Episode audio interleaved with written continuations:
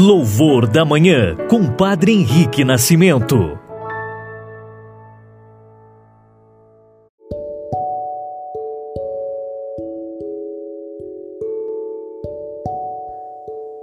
Olá, irmãos e irmãs, testemunhos do amor, muito bom dia.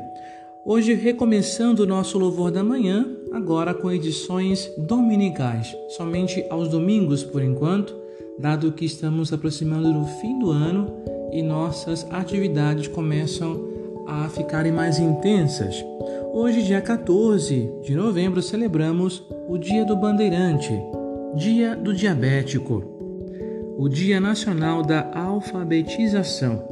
Também hoje recordamos os 100 anos de falecimento da Princesa Isabel, aquela que proclamou a Lei Áurea em nosso país, libertando os negros escravos. Também hoje, celebrando a memória facultativa de Santo Alberico e também de São Diego de Alcalá. Celebramos hoje o 33º domingo do tempo comum.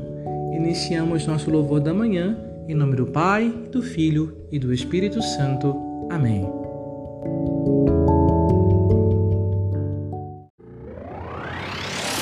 Evangelho do Dia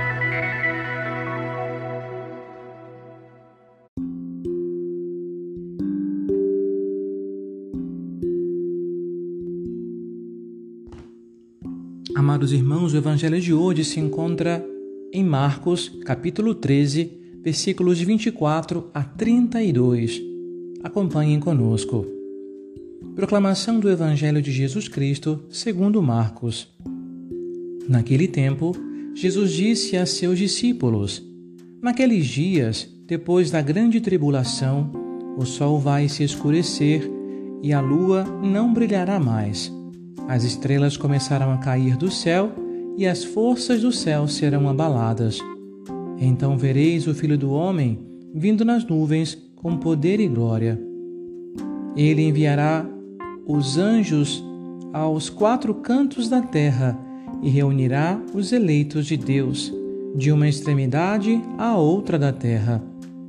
Aprendei, pois, da figueira esta parábola: quando seus ramos ficam verdes e as folhas começam a brotar, sabeis que o verão está perto. Assim também, quando virdes acontecer essas coisas, ficais sabendo que o Filho do Homem está próximo às portas.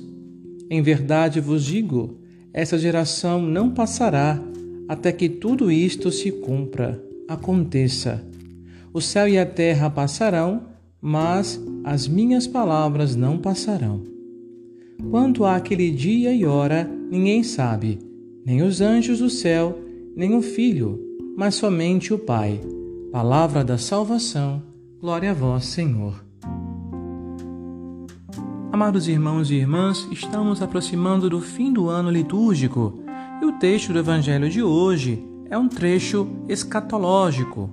Aliás, todo o capítulo 13 de São Marcos fala dessa escatologia relativo ao fim. Anuncia o cumprimento. Ou seja, este texto possui um caráter apocalíptico, pois revela o cumprimento da obra salvadora de Jesus. Lembrando que Apocalipse não quer dizer fim do mundo, mas sim revelação. Assim, é um anúncio da Páscoa redentora de nosso Senhor. Primeiramente, o texto trata-se da grande tribulação que é a paixão morte de Jesus, o Senhor que se entrega. Por isso que quando Jesus morre na cruz, acontece a escuridão sobre a terra, assim a lua perde o brilho, acontece terremotos, mortos ressuscitam, que são sinais indicativos dessa grande tribulação que aconteceu. Em segunda análise, é toda a descrição do, do capítulo 13 de São Marcos é relativa à destruição de Jerusalém, ocorrida no ano 70, e também à queda do templo de Deus naquele lugar.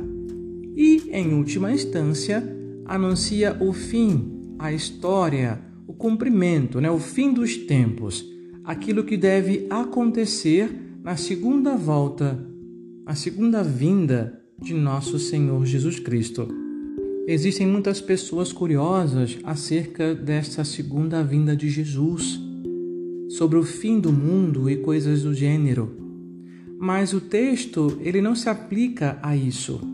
O texto não traz informações ou explicações para satisfazer nossa curiosidade sobre o fim do mundo, mas é garantia da obra salvadora operada pelo Cristo. É a promessa de que, não obstante a tribulação, e os sinais catastróficos que podem ocorrer, se verá o Filho do Homem vir sobre as nuvens com grande poder e glória. O Filho do Homem é um termo técnico empregado por Deus, por Jesus, que, na verdade, equivale ao que é encarregado por Deus de trazer a salvação, a redenção ao povo eleito, ou seja, o próprio Jesus. E assim Jesus gosta de atribuir a si mesmo este título de O Filho do Homem. Para quem tiver curiosidade, pode conferir em no livro de Daniel, capítulo 7, versículos 13 e 14, que menciona esta vinda do Filho do Homem, que é um personagem celeste que aparece dentre as nuvens. Este vir sobre as nuvens já é, de modo concreto, anúncio da Páscoa, do Jesus glorioso ressuscitado que aparece aos seus discípulos. Também essa questão de Jesus, o Filho, aparecer entre as nuvens diz respeito ao grande julgamento que deve ocorrer. E esta vinda de Jesus nos traz a esperança da vida eterna. Como diz o ditado antigo, depois da tempestade vem a bonança. Mas adiante, Jesus menciona a parábola da figueira, convidando-nos a estarmos atentos aos sinais dos tempos, vigilantes na espera. Precisamos estar sempre prontos, pois a chegada do Filho do Homem pode acontecer a qualquer momento, pode estar às portas. Assim, meus irmãos e irmãs, desde os primórdios, o cristianismo vive nessa constante preparação, nessa constante espera da volta de Jesus. Precisamos viver vigilante e fiel no tempo de hoje e nos preparar e antecipar o encontro que se dará no fim dos tempos. Portanto, o que nós precisamos colocar em ordem na nossa vida hoje? Se o Senhor voltasse hoje, será que estaríamos prontos para ir com Ele para a glória? Ou ainda tem tanta coisa a preparar e a melhorar para encontrarmos o Senhor? Irmãos e irmãs, peçamos a Deus esta graça de preparar o nosso coração para esse encontro definitivo com Deus que está hoje mais próximo de acontecer do que ontem estava. Agora rezemos as orações deste domingo.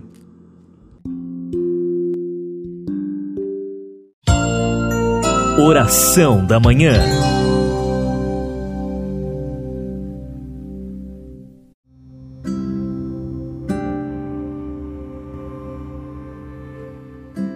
Amados irmãos e irmãs, hoje, domingo, dedicado à ressurreição do Senhor, façamos a nossa oração. Oremos. Jesus ressuscitado, que destes a paz aos apóstolos reunidos em oração, dizendo-lhes: A paz esteja convosco. Concedei-nos o dom da paz, defendei-nos do mal e de todas as formas de violência que agitam a nossa sociedade, para que tenhamos uma vida digna, humana e fraterna. Ó Jesus, que morrestes e ressuscitastes por amor, afastai de nossas famílias e da sociedade todas as formas de desesperança e desânimo, para que vivamos como pessoas ressuscitadas e sejamos portadoras de vossa paz. Amém. Pai nosso, que estais nos céus, santificado seja o vosso nome, venha a nós o vosso reino seja feita a vossa vontade, assim na terra como no céu. O pão nosso de cada dia nos dai hoje, perdoai-nos as nossas ofensas, assim como nós perdoamos a quem nos tem ofendido.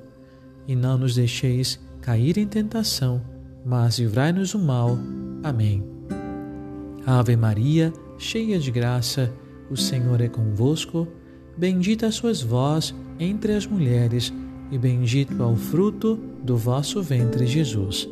Santa Maria, Mãe de Deus, rogai por nós, pecadores, agora e na hora da nossa morte. Amém. Glória ao Pai, ao Filho e ao Espírito Santo, como era no princípio, agora e sempre. Amém. O Senhor esteja convosco, Ele está no meio de nós. Abençoe-vos, Deus Todo-Poderoso, Pai Filho e Espírito Santo. Amém. Louvados sejam Jesus e Maria, para sempre sejam louvados.